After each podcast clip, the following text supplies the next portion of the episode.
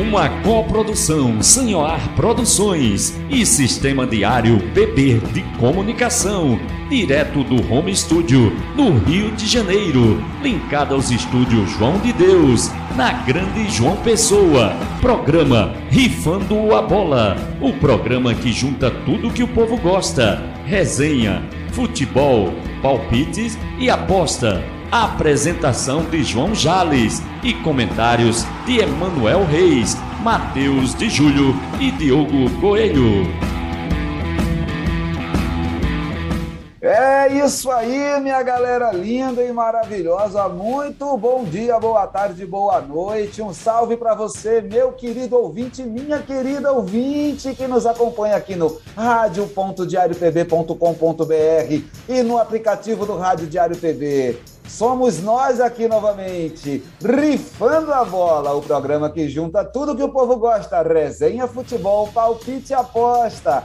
Eu sou o João Jales. É, galerinha, também estamos aqui nos agregadores de podcast, né? Estamos lá no Rádio YouTube, no Anchor, no Spotify, no Deezer, no Google Podcasts, no Apple Podcasts e no Amazon Music. Aqui comigo eu conto com os comentários dos meus queridos, queridas é, galerinha, tem mulherada hoje na nossa bancada. Trazemos hoje Diogo Coelho, a nossa enciclopédia do fute, e ela, o nosso quinto elemento, chegando aqui abalando as estruturas, torcedora do Galo, Isabela Azevedo. E o som e edição, logicamente, fica por conta do nosso querido Soundman Sérgio Ricardo. Salve, salve, galerinha. Bom dia, boa tarde, boa noite, Diogão. Bom dia, boa tarde, boa noite a todos. Primeiro eu quero dar boas-vindas, né, nossa querida Isabela Azevedo. Um prazer tê-la aqui conosco na bancada, vai somar bastante aí pra gente.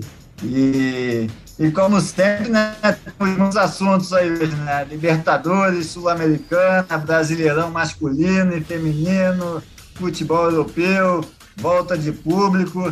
E para variar mais um capítulo da nossa Confederação Brasileira de Futebol, a CBF, né, Jorge?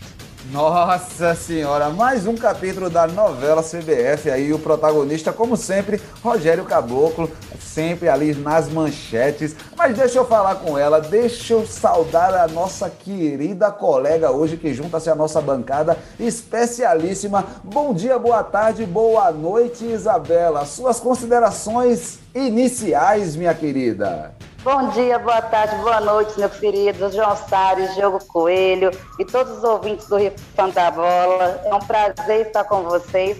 E o que não falta hoje é assunto, né, gente? Tem Brasileirão pegando fogo, clima de decisão no Brasileirão feminino e muito mais.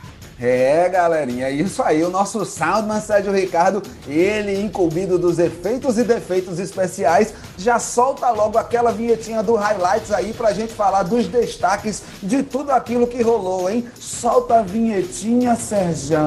Highlights. É, e no Highlights aqui a gente já mete aqui, vamos começando por Europa, pelo velho continente, vamos falar de tudo um pouco aqui. Big Six na Premier League, Milan Inter Sim, vamos, vamos que vamos. Estávamos falando aí de velho continente. Estávamos nós aqui falando do que é que rolou aí nas ligas da Europa lá, o que é que rolou no campeonato francês, o que é que rolou no campeonato alemão, italiano, inglês, espanhol, tudo aquilo que tem aí no velho continente, o futebol europeu. O que é que você tem para destacar essa semana aí? Tiveram várias coisas interessantes, hein, Diogão?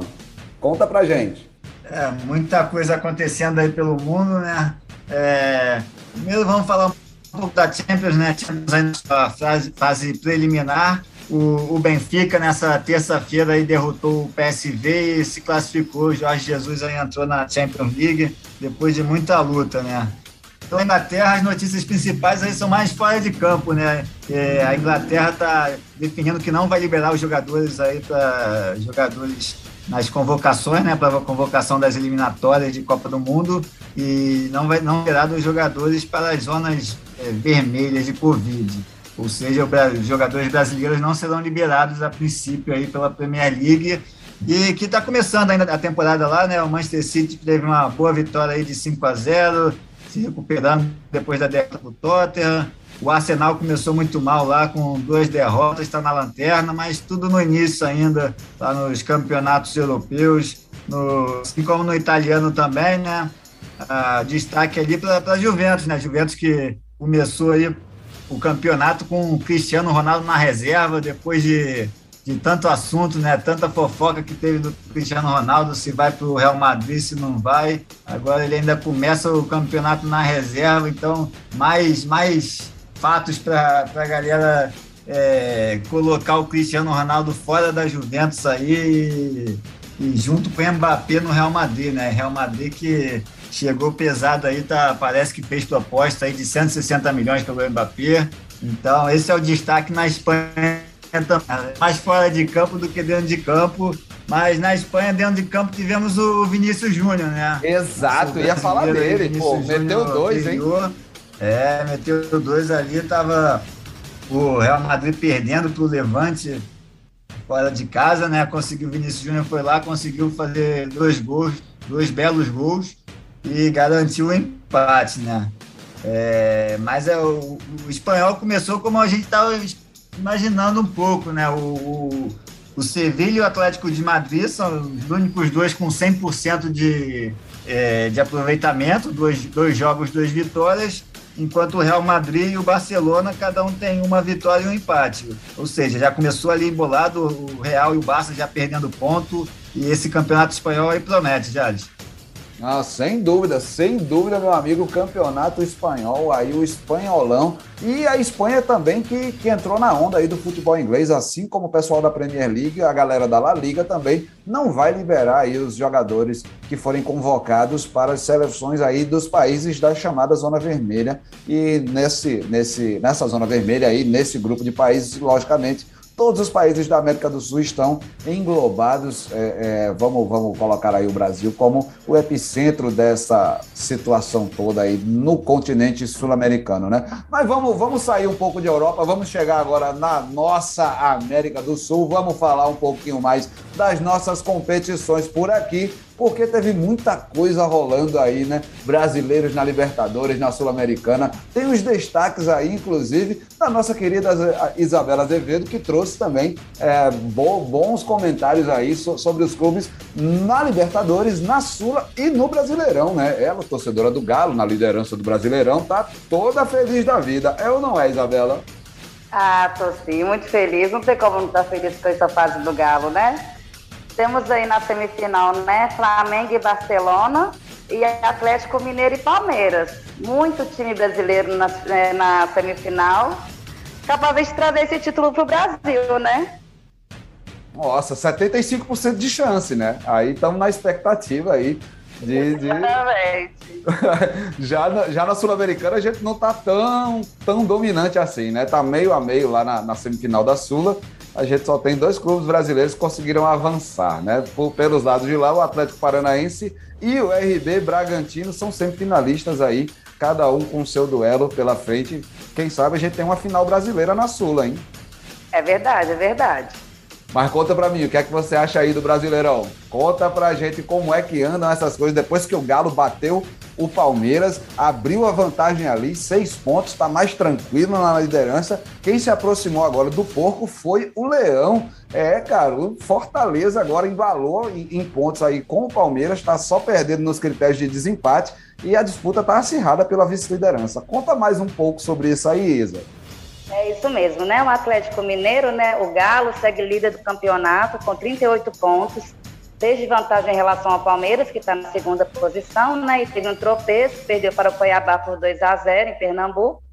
E o Fortaleza está ali em terceiro lugar também, que empatou por 1 a 1 com Juventude. O Galo ele empatou nessa segunda em partida contra o Fluminense por 1 a 1 né? Gol de pênalti do Fred aos 24 minutos do primeiro tempo. E o Fred se tornou o segundo maior artilheiro da história da competição. Nossa senhora, Dom Mas Fredon. É isso mesmo. Mas após a insistência do Galo, Eduardo Sacha empatou aos 38 minutos do segundo tempo, né? Boa, boa. Sacha sempre, sempre importante aí, inclusive a passagem dele pelo Santos rendeu bons frutos. Eu, eu inclusive, não sei porque é que ele saiu do Santos, cara. Tava, tava, o Santos, inclusive, está precisando de uma figura que tem uma pontaria boa aí, porque depois que o Santos perdeu aí o Soteldo, depois que vendeu o Soteldo para o futebol da América do Norte, ficou aí com um sério problema de criatividade no meio-campo que ainda não resolveu esse time do Fernando Diniz. Está difícil a situação deles. É bem complicado aí. Mas teve, teve Tite assistindo o jogo, né, Isabela? Você ia me contar dessa história aí? Ele estava pesquisando novos nomes aí para a seleção, será? Será? O Tite, né, técnico da seleção brasileira, ele acompanhou o confronto entre os times. Ele teve uma reunião antes do jogo com a diretoria do Fluminense, ganhou uma camisa do time, fez o métier, né? E vamos aguardar aí, né? É, cara, será que. Ó, duelo de, de, de, de, Galo e Fluminense é bom a gente abrir o olho aí, porque o Hulk, que a gente tinha falado bastante aí já em outras edições, pode estar sendo ventilado pelo Tite aí, né? É, essa presença dele aí assistindo esse duelo é, é mais, um, mais um indício aí de que a gente pode ter o Hulk aí na seleção brasileira. A, além de, desses, dessas novas variáveis que surgiram aí, né, após o pessoal do futebol inglês e do futebol espanhol também dizerem aí que não vão liberar os jogadores brasileiros, os jogadores sul-americanos para as convocações das suas respectivas seleções. Então, é complicado aí. Série B, Série B. série B, o que é que você me diz da Série B? Você, você que vê lá o seu rival passando o que está passando lá na Série B, é, o Vanderlei Luxemburgo está dando um jeito lá no, no, no, no, Cruzeiro, já, já passa aí cinco rodadas sem, sem perder. De repente, aí o Cabuloso está dando sinais de vida na Série B, né? Mas o Curitiba continua na liderança, é ou não é, Isabela? Curitiba continua no firme e forte na, na liderança do, da Série B, né? E, e, o Cruzeiro vem caminhando aí a passos, é, né?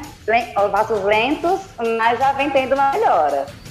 É, cara, não brinca não, não brinca não, que tem ainda Vasco, Botafogo, tem, tem muita gente grande aí querendo voltar para a Série A, vai ser uma loucura isso aí. Série C, o Botafogo tá Botafogo da Paraíba está em terceiro lugar no, no, grupo dele, no grupo A. E aí, oh, segundo lugar, perdão, ele, a liderança do grupo A é o do Manaus, continua líder aí, mas o Botafogo está praticamente classificado para a próxima fase do mata-mata da Série C. E na Série D, os clubes paraibanos, aqui passando rapidamente, o Campinense tem 95% de chance de garantir sua classificação aí nessa, nessas últimas rodadas, enquanto 13 e Souza ainda dependem aí de outros resultados para ver se conseguem avançar na quarta divisão na Série D. Sobre futebol feminino, a gente tem definidas as semifinais do Brasileirão Feminino. Eu vou perguntar para ela de novo, porque eu sei que ela está de olho nisso. Conta para gente, Isabela, como é que ficaram essas semifinais do Brasileirão Feminino a 1? Nós temos aí quatro times, né, que seguem vivos na disputa. O Internacional foi o primeiro a conquistar a vaga para a semifinal, com vitória por 3 a 1 para o São Paulo no Morumbi. Goleou o Havaí por 6 a 0. Palmeiras ganhou por 4 a 1 do Grêmio e o Ferroviária empatou em 2 a 2 com o Santos e devido à vantagem de volta segue adiante. Os jogos eles foram definidos em sorteio, né? Vai ter Corinthians e Ferrovia, Palmeiras e Internacional. Eles disputam a vaga para a final. A CBF ainda irá divulgar as datas e os horários do confronto. Vamos aguardar aí. É, cara, isso aí, reta final do Brasileirão. A gente vai inclusive palpitar aí sobre esses jogos no terceiro bloco. Fica por aí que tem muita coisa para rolar. Vamos finalizando esse primeiro bloco, daqui a pouquinho a gente volta. Já, já. já.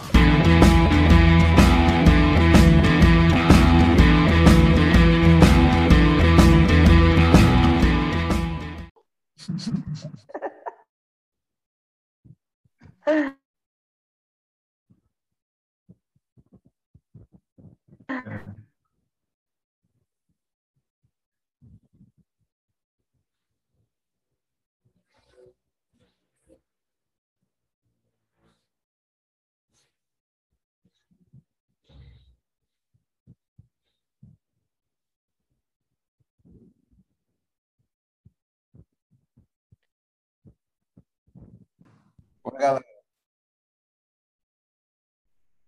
E é isso aí, galerinha. Voltamos para o segundo bloco do meu, do seu, do nosso programa Rifando a Bola, transmitido pela Rádio Diário PB.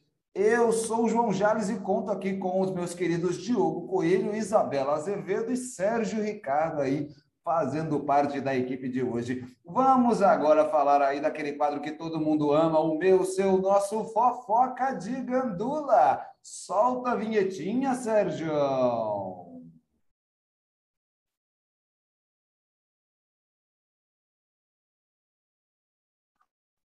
E no Fofoca de Gandula de hoje, eu vou primeiro aí abrir passagem para o meu querido Diogo Coelho, ele que estava aí no chororô no intervalo, fez, pô, não falamos dos clubes carioca, tem desabafo do Andrei aí do Vasco. Conta mais sobre essa história aí, Diogão. É, pô, separei sobre os clubes cariocas aqui para falar, mas peço desculpa também aos ouvintes aí pelos nossos problemas técnicos, né? Teve uns probleminhas aí no primeiro bloco. Então vamos falar agora.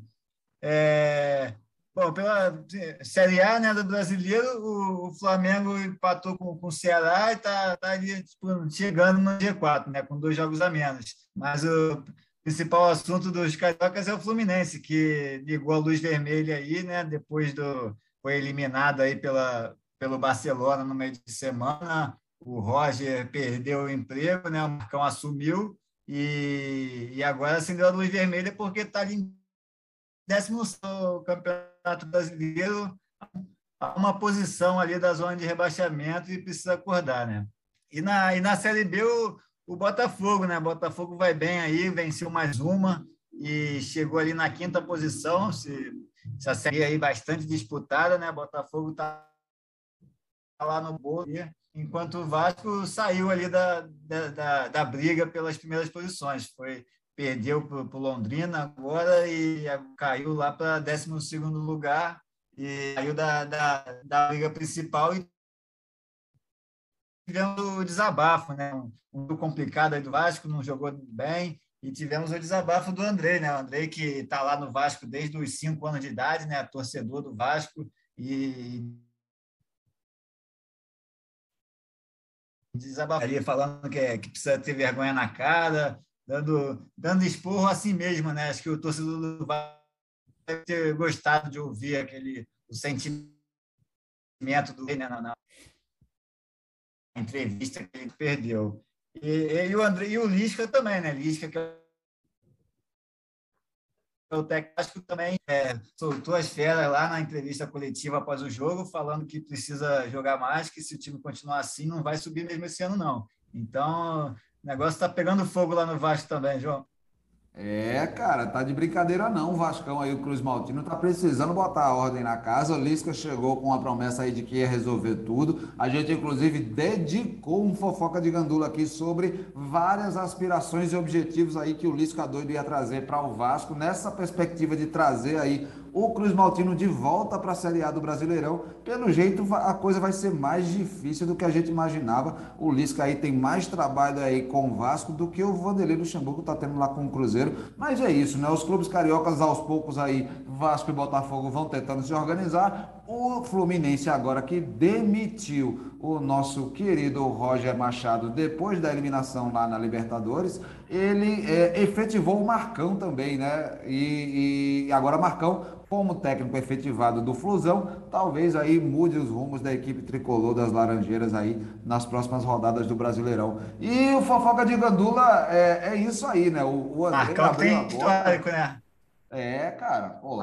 Marcão tem histórico de salvar o Fluminense nessas horas aí. Né? Total, ele sempre atende ao chamado tricolor aí, quando a galera se desorganiza e não sabe o que fazer, bota um marcão lá na direção do time e ele sempre corresponde às expectativas aí. Eu tenho sérias críticas, inclusive, aí é, é, sobre essa dificuldade de efetivar Marcão de fato como um técnico é, é do, do, tricolor, como técnico do Fluminense para o resto da temporada. Né? Se eu não me engano, se eu não me engano, ele foi efetivado essa terça-feira. Eu tenho que confirmar essa informação, mas. Não, de fato ele foi, ele foi efetivado. Ele foi efetivado nessa terça-feira, mas é, é, ele já podia ter sido efetivado em outros momentos né, da, da, das histórias aí das campanhas do Fluminense, em outras temporadas também. Ele já assumiu, inclusive ano passado, aí na temporada anterior, o Marcão assumiu e passou várias rodadas aí sob o comando do Fluminense, mas no fim das contas ele acabou dando lugar a um técnico aí de, de, de uma grife maior, ele que sempre foi assistente técnico do Tricolor, né? Sempre foi chamado nesses momentos aí de incêndio para chegar apagando fogo. Agora ele é efetivado aí até o fim da temporada pode ser uma, uma, uma boa aposta do, do, do Fluminense aí para resolver os problemas de casa em casa. É ou não é, meu querido Diogão? e começou e começou quase já começou quase ganhando do Atlético, né? Líder do campeonato, o Atlético vem voando aí com vinha com nove vitórias seguidas. E se fosse o gol do Sacha ali no final do, do jogo, ia ser 1 a 0 Fluminense. Então começou bem. Ah, mas aí cai para é, nós. Sacha chegou para resolver essa parada do Galo botou ordem na casa, impediu aí a quebra da invencibilidade do líder do Brasileirão e tá tudo em casa. Tô mentindo, Isabela. tá não, não tá não, tá certíssimo. É, cara, chora não, Michel, chora não, porque quem gosta de chorar é o nosso Sampaoli, né? Quem, quem não lembra do Sampaoli aí pedindo reforços toda semana no Santo?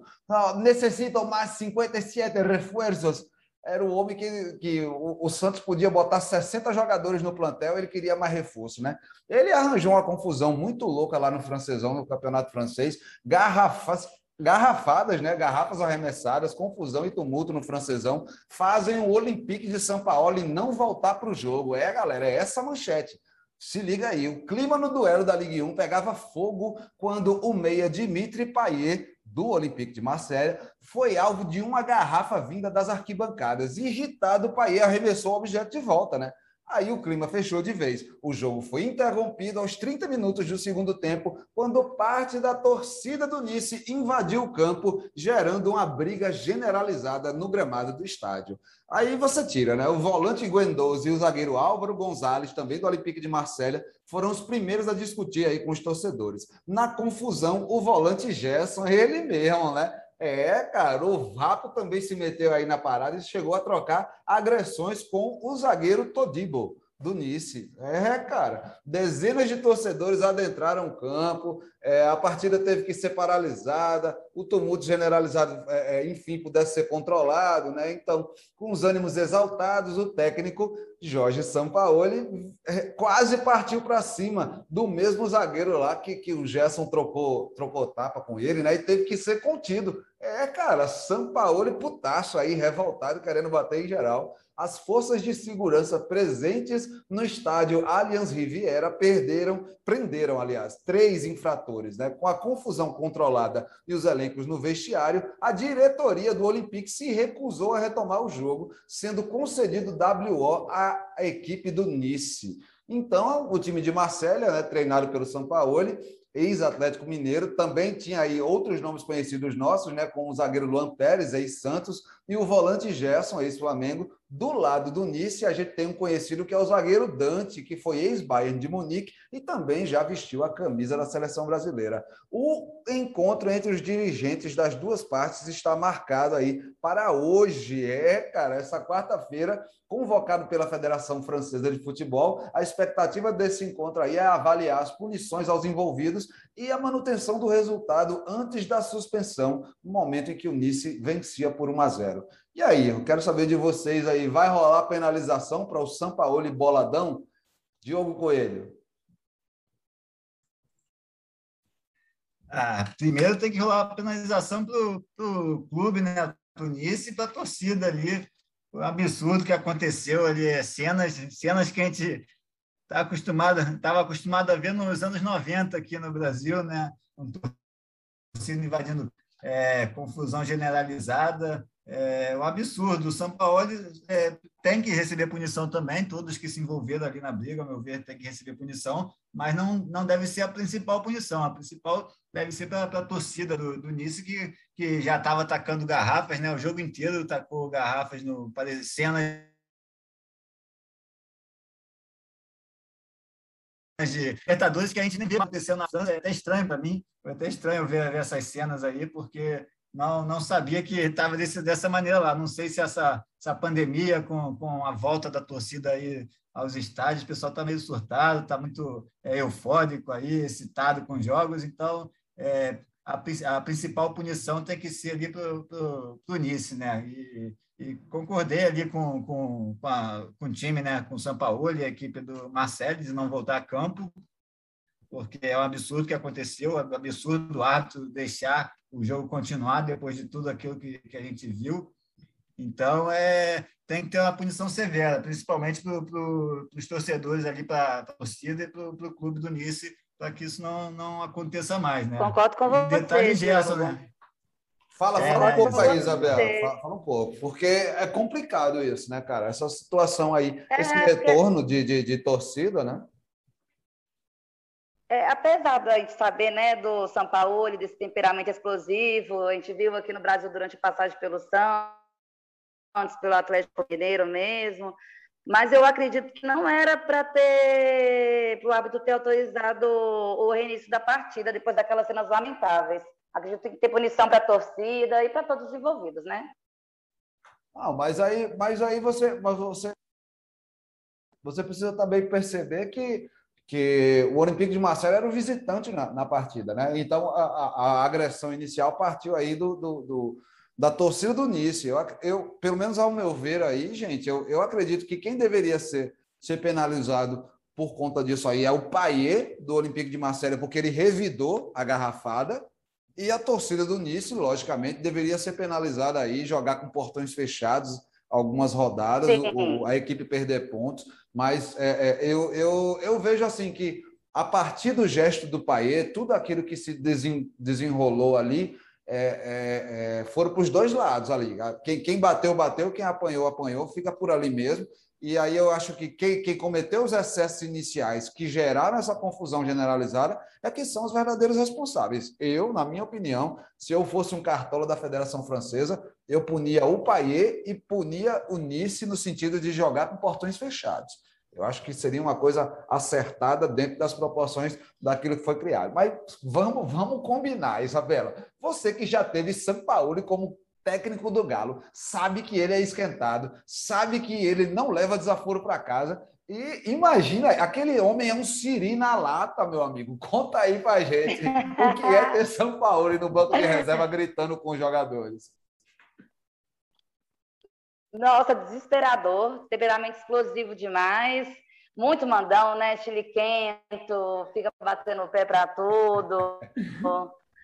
É, não é brinquedo, não. Complicado, cara, complicado demais essa, essa história aí de São Paulo. E vamos esperar aí as cenas dos próximos capítulos e vamos ver aí como é que, como é que se desenrola esse não, não. desfecho do francesão. Fala, Diogão. Não, não é brinquedo não e, e coragem do país também, né? Coragem e, é, e responsabilidade, né, também do Paê, que foi lá e depois de tanta garrafada que tomou, resolveu revidar ali, né? É, tá maluco, é, irmão? Um ato irresponsável. Os caras com milhares é, de torcedores, você vai jogar uma garrafa na, Agora, numa galera ali, bicho, tá mas, maluco, pô. Mas, mas, mas o juiz, eu acredito que, que a arbitragem ali, o responsável pelo jogo, deixou também chegar a essa, essa, essa situação, porque não estava não, não tava ali, ah, tinha acabado de jogar, começar, estava o jogo inteiro. Então, é, devia, o delegado da partida devia atuar também e evitar que, que as garrafas continuassem. Ó, para o jogo, enquanto não parasse a, a, as garrafas, não continua o jogo. E não fizeram isso. Acabou resultando no que aconteceu. Né? Um jogador mais irresponsável resolveu revidar. Mas eu não culpo o Bahia totalmente por isso, não. Eu, eu culpo mais a, a equipe, as torcedores do Nice né? e, e delega, os delegados do jogo, que deixaram essa situação continuar aí até causar todo esse tumulto. É, cara, não é brincadeira não. Todo esse tumulto aí, é, é a galera na expectativa para voltar a torcida para os estádios, para acompanhar os jogos, e aí a gente no começo de temporada, nas primeiras rodadas, segunda é a terceira rodada da Ligue 1, aí você já se depara com uma situação deplorável dessa, com uma cena absurda dessa aí, dessa batalha campal, dessa briga generalizada dentro do estádio do Nice, dentro do Allianz Riviera. Complicadíssimo, complicadíssimo. Mas agora que a gente está falando também desse retorno aí de, de, de, torcida, né? A gente tem agora o retorno de torcida no futebol brasileiro, cara. É, a CBF tinha divulgado protocolos de retorno para as torcidas nos estádios, e essa semana, nesses jogos da, da Copa do Brasil, agora das quartas de final, a gente vai começar a fazer os chamados testes, né? Que a CBF CBF queria fazer esses testes com porcentagens reduzidas de público. Então, enfim, vamos, vamos resumir um pouco aqui para vocês o informe que a gente traz disso aí, né? Que a Confederação Brasileira de Futebol, a CBF, ela, ela tinha enviado já na sexta-feira, na última sexta-feira 13, né? Já temos aí quase é, é, duas semanas disso aí, esse protocolo definitivo às federações estaduais para pedir o retorno de público aos estádios no país, né? E aí, a ideia da CBF era realizar um projeto piloto nos jogos dessas quartas de final da Copa do Brasil, é, é, desses dias hoje, né, 25 e amanhã, 26 de agosto. A taxa de público nos estádios deve variar entre 10% e 30%, de acordo com esses protocolos estabelecidos pela CBF. Outro plano também é espalhar os torcedores por diferentes setores aí para garantir a efetividade desse, desse distanciamento social para que ele realmente aconteça, as pessoas realmente fiquem distantes umas das outras. Os clubes que disputam essa etapa da competição, é bom sempre a gente fazer esse retrospecto aí, é Atlético Paranaense, é, Santos, Grêmio, Fluminense, Flamengo, São Paulo, Fortaleza e Atlético Mineiro. A volta do público, vale lembrar, né, ela só será autorizada no caso de todas as prefeituras das cidades que sediarão estes jogos liberarem a entrada das torcidas nos estádios. A observação serve para não haver aí um desequilíbrio da presença de público em diferentes partidas. Né? O presidente da Comissão Nacional de Médicos de Futebol, CNMF, e ele também membro do comitê que discute aí esse retorno de público aos, aos jogos, Jorge Pagura, destacou aí em entrevista concedida à imprensa esportiva brasileira que a entrada nos estádios ela vai ser exclusiva a pessoas com ciclo vacinal completo, ou seja, é, quem tomou as duas doses da vacina de duas doses, ou quem tomou a, a vacina dose única já, ou então mediante a apresentação dos testes PCR. Né? No entanto, ele ressaltou também que a retomada só será possível com autorização dos órgãos públicos competentes. Vale lembrar que a CBF é uma autoridade esportiva, uma entidade esportiva, e a gente está falando aqui sobre questões relacionadas à saúde pública, né? Vigilância sanitária, é, secretarias de saúde. Então, com o protocolo definido, a tendência agora é que os dirigentes da CBF agendem essas reuniões aí com as federações estaduais para ir capilarizando essas posições e tentando viabilizar o retorno das torcidas. Depois disso aí, aí cada federação estadual vai ficar responsável para fazer esse diálogo com os poderes públicos responsáveis aí com os seus respectivos governos do estado e as prefeituras das cidades envolvidas. E aí, Isabela, é o momento de retorno das torcidas aos estádios brasileiros? Não, eu não acredito que seja hora de retornar ainda não. A gente tem aí uma variante, né? A variante Delta, tem, dentre outras aí, com alto nível de contaminação. Eu acho que ainda é necessário a gente ter cautela nesse momento. É muito complicado realmente, cara. E, e, e a gente vê aí o, o, nível de transmissibilidade aí da, da, variante Delta, ele é muito maior, né? É muito mais, mais difícil. Aí a gente tem discutido, inclusive, a possibilidade de uma terceira dose para as pessoas que estão tomando o Coronavac. Diogão, o que é que você acha desse retorno nos estádios, cara?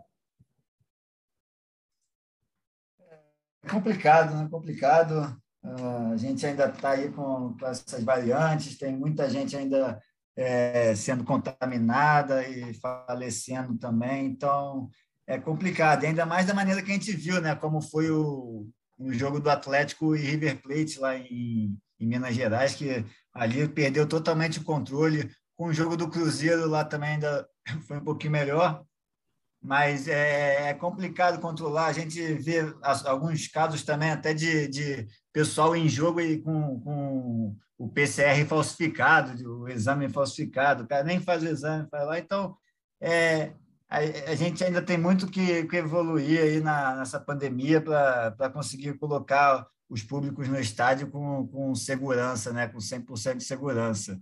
Porque até mesmo quem, quem não quem está vacinado é, pode, pode ser portador do vírus e passar para quem não está, e passar para quem até está vacinado, mas que também não tem 100% de, de segurança de, de sobrevivência do vírus. Então, é um momento complicado, mas o, o futebol, né, há tempos que a gente está tá vendo as notícias de, de querer voltar o, o público no estádio, querer, querer essa, o retorno dos, do público, e cada vez mais difícil do, dos governantes aí, dos governantes mais sérios, segurar essa, essa, essa atuação da CBF aí, dos clubes mais, mais capitalistas e menos humanistas, né? Que não pensam muito na vida e muito pensam mais no, no dinheiro e estão fazendo de tudo para essa volta e, e o Flamengo, né, o Landim é um dos principais aí que, que vem, vem atuando nessa frente. Então, é,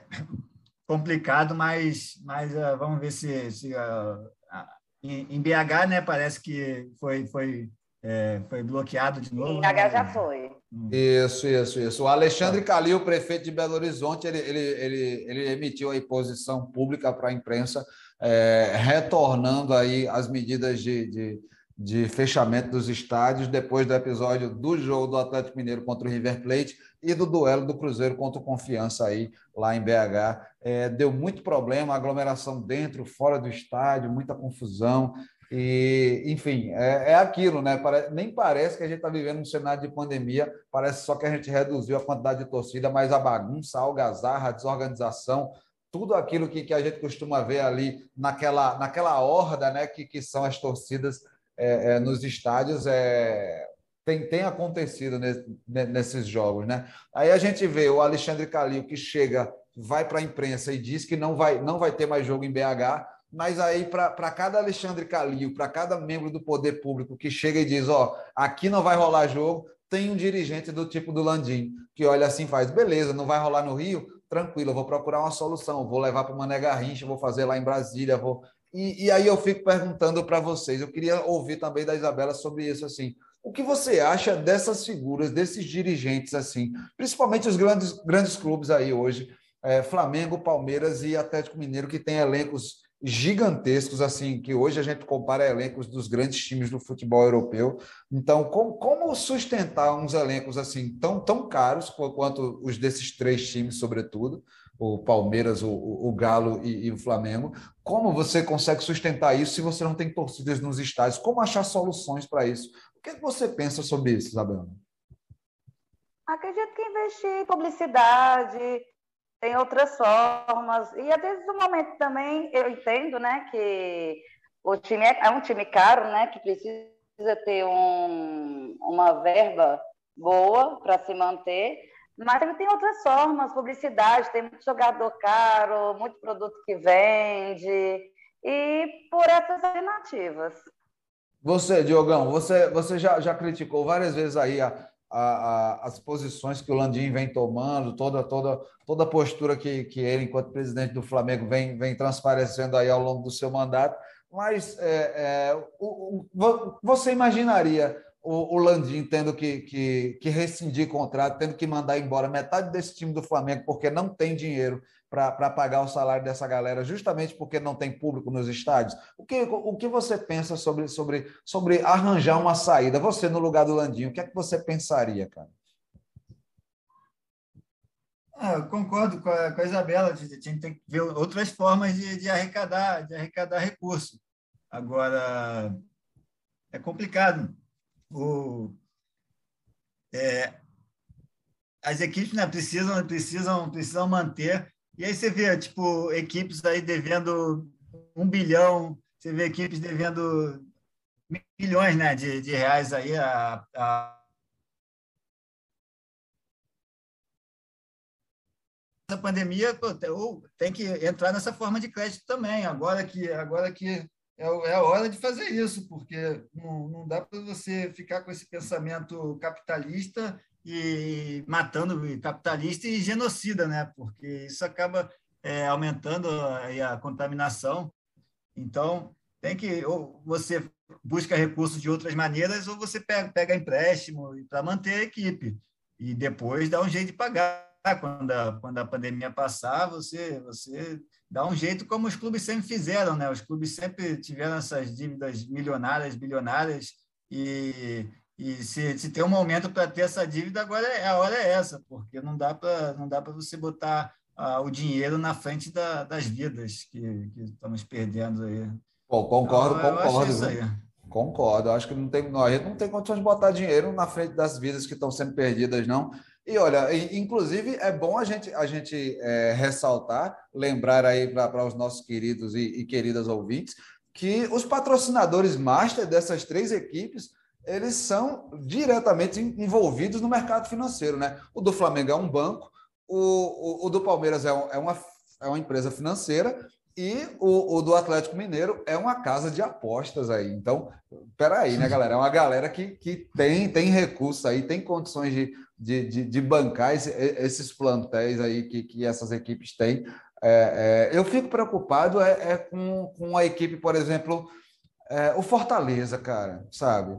Fortaleza é um time que tem um orçamento mais modesto, é um time que não tem é, é, é toda essa tradição ali de gigantismo é, entre esses grandes clubes do centro-sul do país. É um, é um clube nordestino aí que, que despontou ao longo dessa temporada, tem feito um ótimo trabalho. O Juan Pablo Voivoda comandando o Fortaleza, trouxe uma outra cara aí, o Fortaleza que vinha ainda chorando as pitangas, a viuvez, da, da saída do, do, do Rogério Ceni já tinha trocado de técnico, não tinha dado certo, mas enfim, eu, eu, eu fico também pensando em, em situações como a do Fortaleza, que é um time que hoje está empatado em pontos com o Palmeiras, está em terceiro lugar do Brasileirão e, e tem um orçamento mais enxuto, mas consegue ali manter a competitividade e tal. Por que é que o Fortaleza é, é, tem condições de continuar jogando com os estádios fechados? Ele concorda com, com aquilo que tem sido feito e tal? E por que é que Flamengo, Palmeiras e Atlético Mineiro estão sempre aí procurando alguma alternativa para buscar é, é, é, é, colocar o público, buscar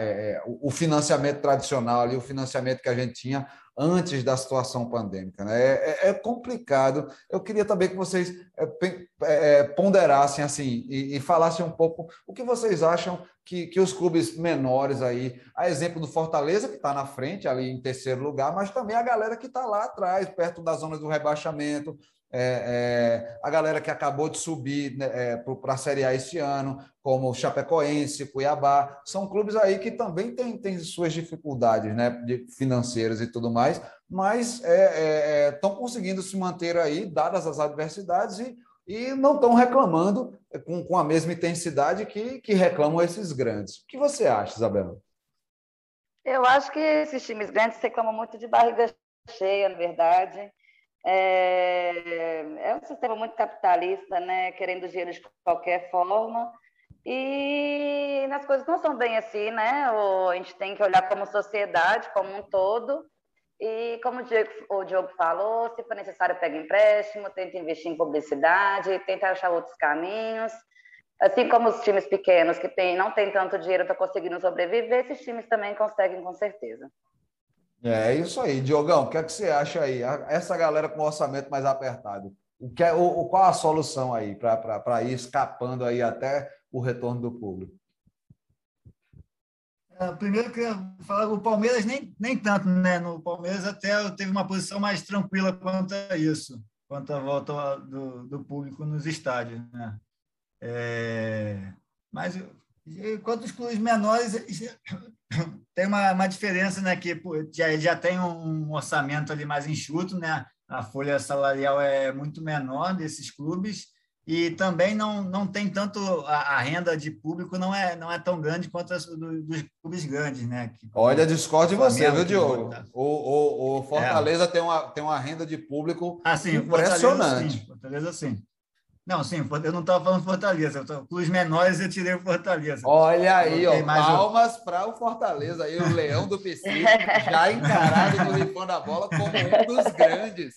Precisamos é, falar do Fortaleza. Fortaleza é Precisamos falar do Fortaleza. Eu estou voivodizado. Eu adoro o comando de, de Juan Pablo Voivoda no Fortaleza. Ele está extraordinário, gente. Eu, eu, como nordestino, vendo o Fortaleza fazendo essa campanha incrível no Brasileirão 2021, tenho que bater palma mesmo para o argentino que chegou tomando de conta mesmo do Leão do PC. E o Fortaleza está muito bom esse ano. Desculpa, Diogão, pode falar. Não, e era para estar tá lá dois pontos do Galo, né? Perdeu dois pênaltis aí, um nessa rodada e outro na rodada passada, lá no final do jogo, que era para estar tá dois pontos ali da liderança do campeonato. Mas mas é isso, o Fortaleza eu vejo como um time grande, né? Tá cada, cada ano mais forte aí e como um dos principais times aí do futebol brasileiro. É, tem tem uma, uma já tem uma folha salarial, salarial um pouco maior do que eu, eu, vejo ali, o esporte é um time grande também, porém está tá numa baixa que está complicado. O esporte é o Vasco do Nordeste. ah, meus amigos, torcedores do esporte rubro-negros, por favor, não, não me entendam mal. Quero mandar um abraço aí para minha querida Bárbara Conceição, meu querido Janelson Belarmino, eles que são torcedores do esporte. Janelson, de Goiânia, da região metropolitana do Recife. Minha querida Bárbara, também moradora do Recife. Eles ambos rubro-negros pernambucanos. É pesado, amigo. O esporte está vivendo um momento mal mesmo e Thiago Neves não sai de lá. Nossa! A alegria do refã da bola. é, meu amigo.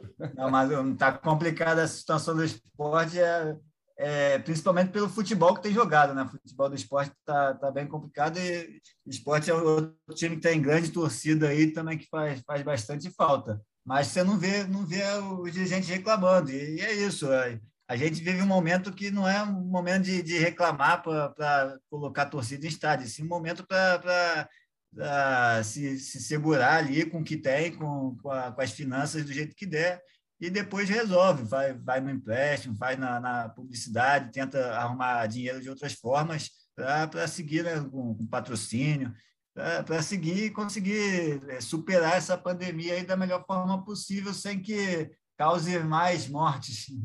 Então, eu acho isso aí. Sem dúvida, sem dúvida. Isabela, mais algum comentário aí para gente? Não, é isso, né? Eu acho que não é o momento mesmo de reabrir os estádios para a torcida e os times irem se mantendo da forma como dá. E em breve a gente vai ter uma situação, um quadro melhor. É isso aí. Enquanto isso, nós vamos aí sempre mandando você que já tomou a primeira dose, vá se vacinar, vá tomar a sua segunda dose. Você que ainda não tomou, trate de tomar a sua vacina, vá se vacinar, porque o negócio é esse, não vacile, vacine. É vacina no braço, comida no prato e fora Bolsonaro. Vamos terminando agora o nosso segundo bloco. Daqui a pouquinho a gente volta com os nossos palpites afiados aí sobre os grandes confrontos que que vão rolar essa semana. Nós vamos palpitar Copa do Brasil e semifinal do Brasileirão Feminino. Não sai daí que a gente volta já já.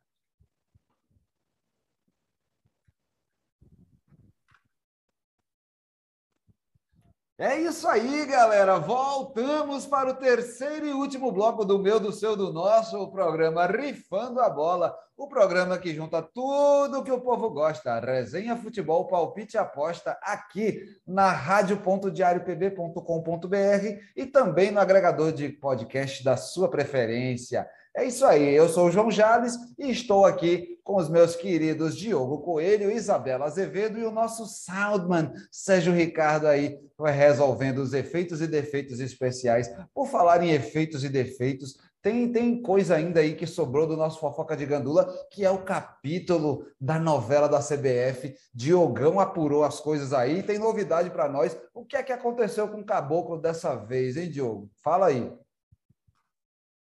É, essa novela da, da CBF não para, né? Cada vez mais cabulosa. É, agora, semana passada, tivemos uma nova denúncia na Comissão de Ética da CBF contra o Caboclo por um novo assédio, uma nova funcionária, ex-funcionária que se demitiu em 2019, é, fez uma denúncia na Comissão de Ética de assédio e agressão física e psicológica. Então, mais uma, mais um, mais um, uma denúncia aí contra o Caboclo que fez sua defesa como acusando um jogo político aí do Del Nero, né? Que de fato há um jogo político por, por trás aí de Caboclo e Del Nero, porém a gente a gente já viu pela, pelas imagens do primeiro, do primeiro da primeira denúncia, né, que teve do Caboclo que ele realmente assedia os funcionários. Pela, só pelas imagens a gente já pode ter certeza. E aí o, isso foi semana passada. Agora, nessa terça-feira, a comissão de ética é, definiu o que vai fazer sobre o primeiro, sobre o primeiro, a primeira denúncia. E aí a decisão da comissão de ética foi de, é, na verdade, ela não está decidida ainda. Ela recomendou 15 meses de afastamento, ou seja, ela não não afastou de vez o caboclo da CBF. Isso aí é, pode ser um jogo político do Del Nero por trás disso aí, né? Que que com esse, com esse afastamento de 15 meses, quem fica na presidência até o final do mandato é o, é o Coronel, Coronel Nunes, que é o apadrinhado que é, é, é tipo uma marionete da, do Del Nero e também Del Nero e também do Ricardo Teixeira, que os dois que são, como a gente já disse aqui, né, são banidos do futebol pela FIFA, os dois estão aí por trás do, do Coronel Nunes. Então, com essa decisão da, da, da Comissão de Ética, fica faltando aí a Assembleia Geral dos clubes, das federações, do, das 27 federações que temos no Brasil, a Assembleia Geral, que ia ser nessa quarta-feira, porém o Caboclo conseguiu adiar ela para a semana que vem. Então, semana que vem, temos essa Assembleia Geral das Federações para decidir se aceita esse afastamento de 15 meses do Caboclo, com a permanência do Coronel Nunes na, na presidência, ou então, se não aceita, e aí teremos mais novela aí pela frente, e tá tudo aberto aí, aí o Deonero está ganhando, pelo jeito, essa disputa política aí, Jorge. Nossa, cara, isso é complicado demais. E, e me chama a atenção o pessoal da CBF tirar primeiro um, um, uma, uma decisão que ela recomenda, né? Ela não, ela não, ela não determina. É uma coisa assim que, olha, eu acho que não, cara, não, é, nessa hora diante diante dos fatos, diante das provas, não tem o que a gente falar, eu acho que eu vou, eu recomendo isso, não, sabe? Eu acho que tem que, que de fato, é, é, é fazer se cumprir o afastamento dele, fazer também um banimento do, do, do, do, do Caboclo, aí do Rogério Caboclo da, da CBF, banimento dele do futebol, porque é brincadeira, cara. Os caras tiram uma posição dessa ainda do primeiro caso de assédio, e a gente hoje, a gente está aqui discutindo uma, uma segunda denúncia de assédio que o, o mesmo Rogério Caboclo praticou. Isabela, o que você acha desse clima da CBF, dessas, é. de tudo isso? É lamentável, né? Porque são, é, são denúncias sérias que deveriam ser é, investigadas e punidas com seriedade e vão se prolongando no jogo de poder, onde nada se decide e fica essa confusão, né? Cara, eu, eu, eu, realmente eu fico muito triste com essa é. situação, porque as, as mulheres assediadas, elas estão. O, o, o, o doio, a dor e o sofrimento delas está tá sendo usado aí como, como cavalo de batalha nessa disputa política interna da CBF, né? E isso é uma, é uma coisa ainda Exatamente. mais perversa, né? É perverso isso, gente. Não, já... É perverso, é absurdo. Não, e para completar isso, antes é, a, a, comissão de ética definiu como atitude inapropriada do, do presidente Caboclo. e, e para completar, para completar tudo isso, é, na verdade, essas denúncias, já, antes de, de ser denunciado o Caboclo, ele já vinha, essa, essa, essas denúncias internamente ali na CBF, já todo mundo já estava sabendo. E por, por o Caboclo ainda ter amizade com o Del Nero, o Del Nero segurava essas denúncias e tentava fazer acordo com essas mulheres para elas não denunciarem ele. Sim. Após a briga do após a briga do, do Del Nero com o Caboclo, que aí as denúncias vieram a público e aí o, começou a ser apurado devido à, à briga do Del Nero com o Caboclo. Ou seja, a justiça só, só vai funcionar quando, tem o, quando alguém lá do, do poder político não quer que ele continue. Porque se não fosse isso, o caboclo estaria lá e nenhuma denúncia estaria aí aberta às claras para a gente saber. Então é bem complicado mesmo. Isabela, você quer falar alguma coisa?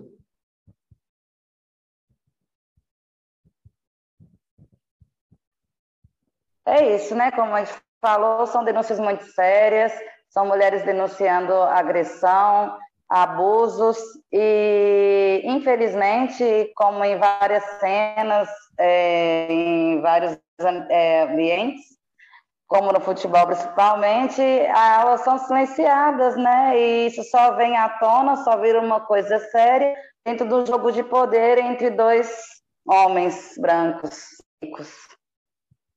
Boa, muito bem levantado aí os dados da nossa querida Isabela Azevedo. É, homens brancos, ricos, héteros, cis. É, cara, é, não, não é fácil viver nesse Brasil de Bolsonaro, não. Cada dia, cara. Eu acho que ele caiu.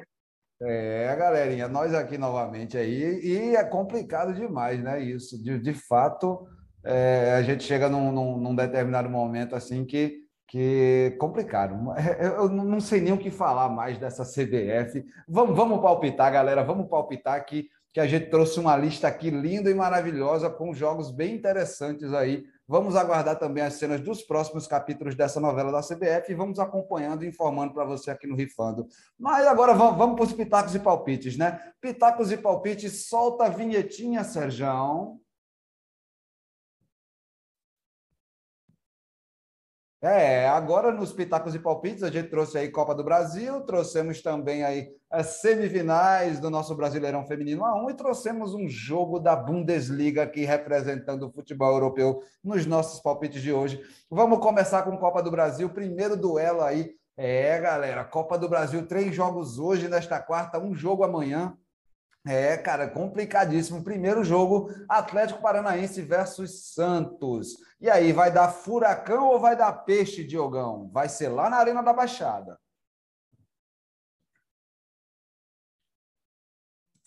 É, acredito que o, que o, o Atlético Paranaense está um pouco melhor que o Santos aí nesse momento.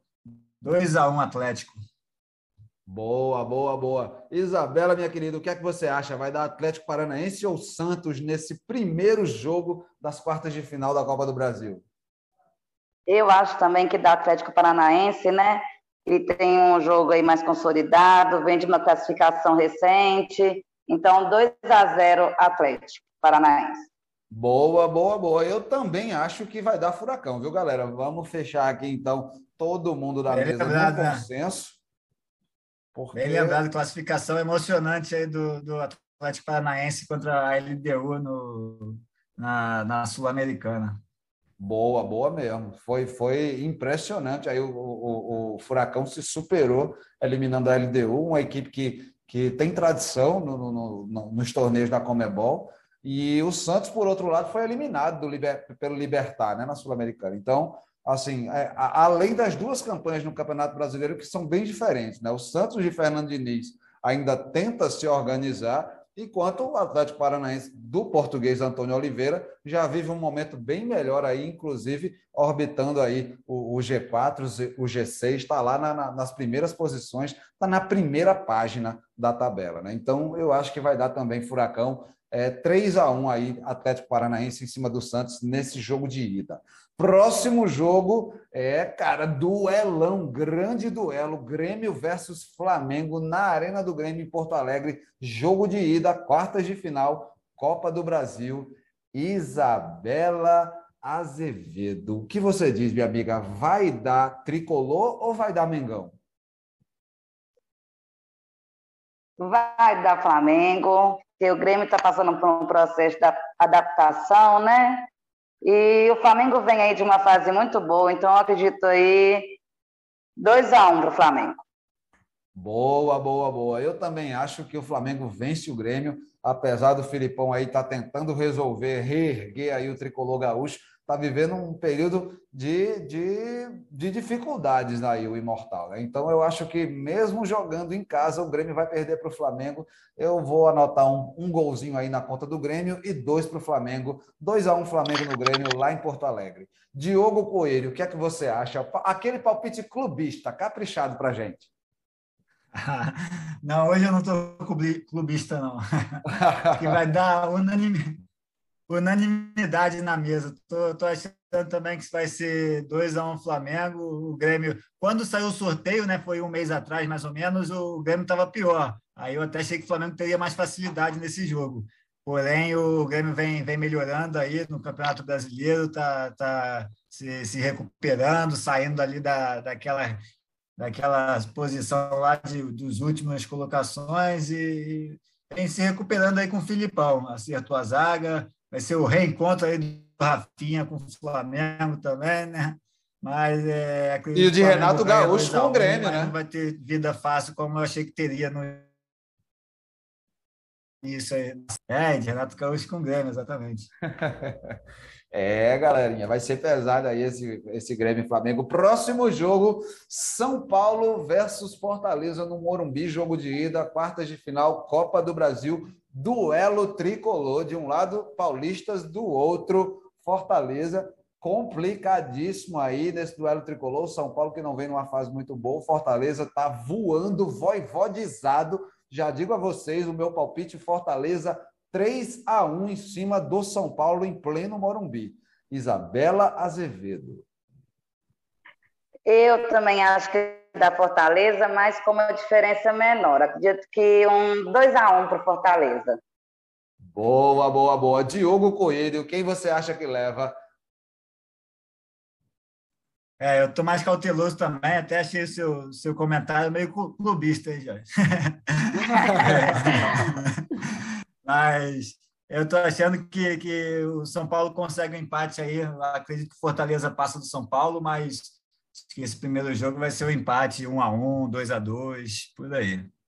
É, cara, eu só, só queria justificar o meu, meu palpite largo aí do placar do Fortaleza em cima do São Paulo, porque o, o, o Thiago Volpe ele teve uma péssima atuação aí na última rodada do Brasileirão, literalmente passou vergonha. A torcida do São Paulo estava criticando bastante ele nas redes sociais e não vive um bom momento, né? O próprio Daniel Alves também, muito cobrado, muito criticado aí. É, o Hernan Crespo não está conseguindo dar, dar um, um dar seguimento ao trabalho que ele fez aí no, no, no primeiro semestre, né, quando o São Paulo conquistou o título é, do Campeonato Paulista desse ano. Eu estou vendo aí um São Paulo em, em, decadência e um Fortaleza em ascensão, e por isso eu, eu, eu digo assim que, que, o Fortaleza consegue fazer um placar tão elástico quanto esse. O, o vamos agora ao jogo da quinta-feira, né, o jogo de amanhã, é, cara, amanhã jogam Fluminense versus Atlético Mineiro lá em São Januário, né? O Fluminense aí é, mudou o mando de campo, foi pediu para ser lá em São Januário, vai enfrentar o Galo por lá, jogo de ida da Copa do Brasil. Diogo Coelho, vai dar fusão ou vai dar Galo? É, replay aí de, do jogo de segunda-feira, né? Agora pela Copa do Brasil. Acerto de contas. É, é mas eu acredito num novo empate, mais um empate aí. O Fluminense consegue mais um empate contra o Galo e vai tudo lá para BH. Agora, a hora do palpite clubista é dela. Isabela Azevedo, qual o seu palpite para Fluminense versus Atlético Mineiro?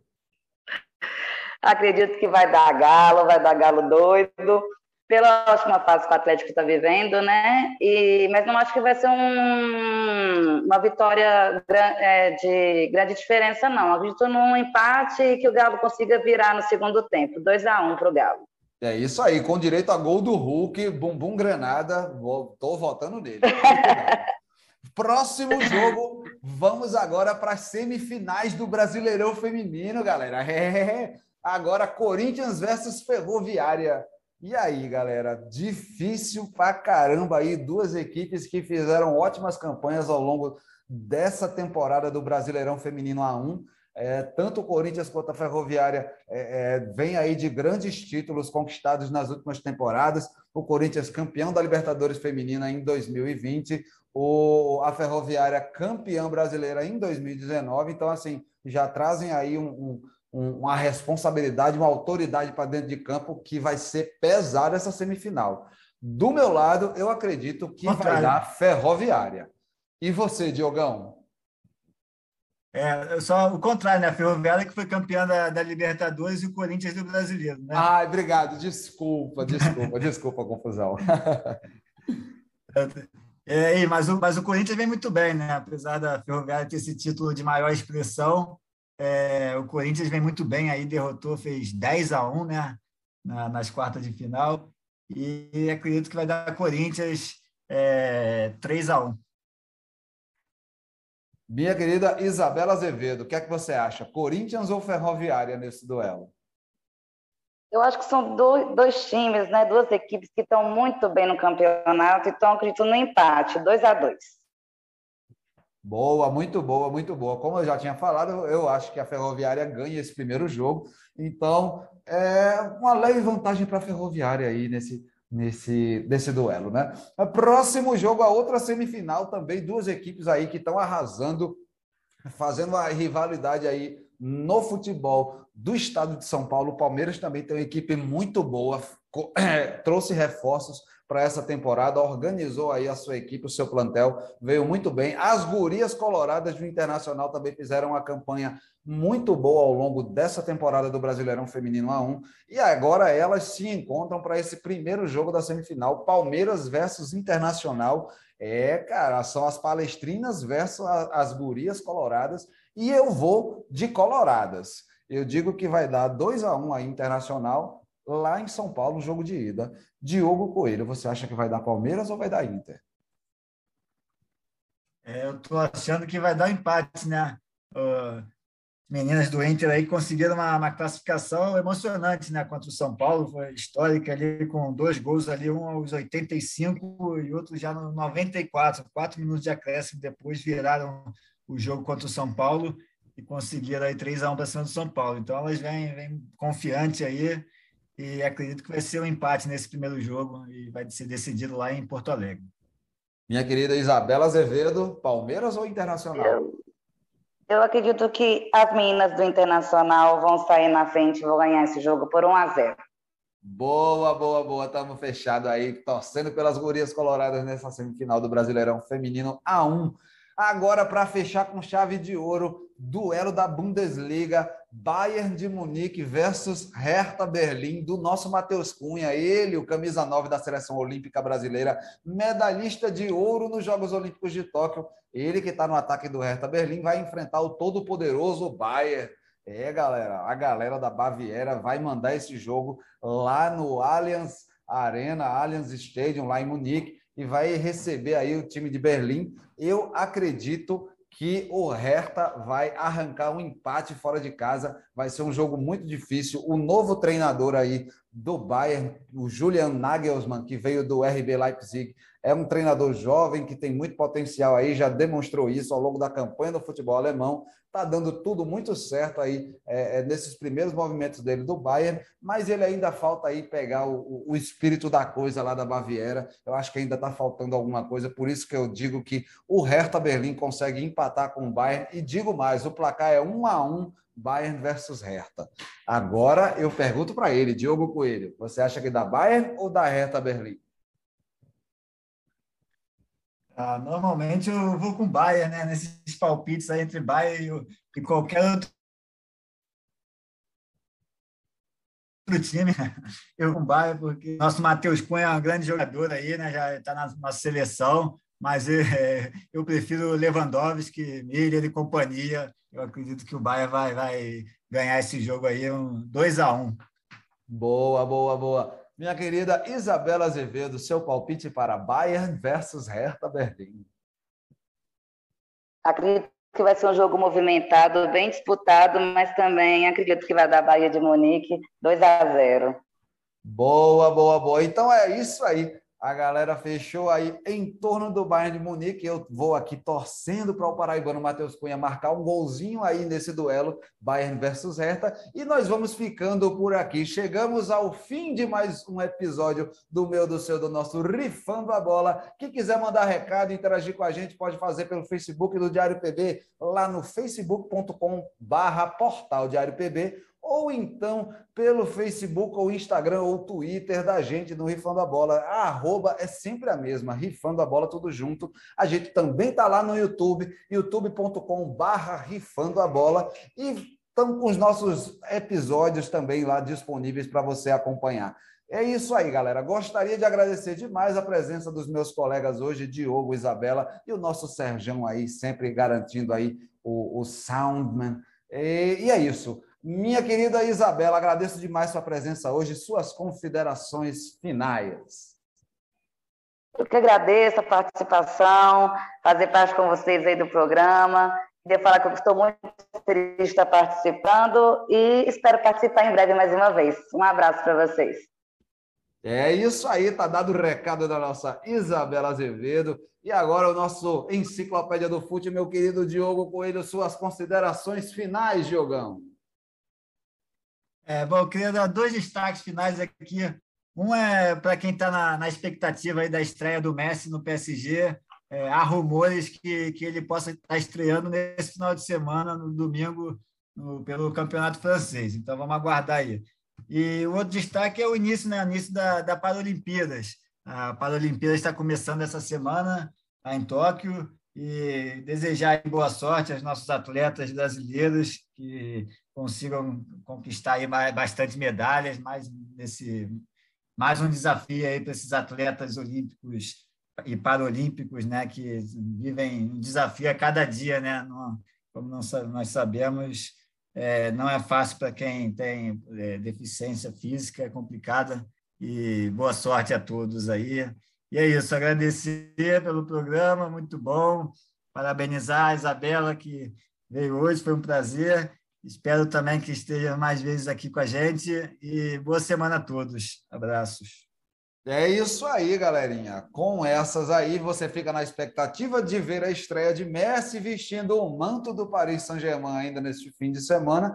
E também vamos ficar de olho aí nas Paralimpíadas, assim como a gente fez com os Jogos Olímpicos de Tóquio e a gente formulou aqui o nosso é, é, Almanac Olímpico. A gente também vai preparar um conteúdo especial aí sobre Paralimpíadas. Vamos também montar o nosso Almanac Paralímpico e vamos aí sempre ressaltar e evidenciar os nossos atletas brasileiros paralímpicos que tiverem nas disputas, tiverem garantindo medalhas, tiverem aí fazendo bonito nos Jogos Paralímpicos de Tóquio. E é isso, galerinha. Agradeço demais pela sua audiência, pela sua paciência. A gente se encontra por aqui na semana que vem. Valeu, valeu e tchau, tchau.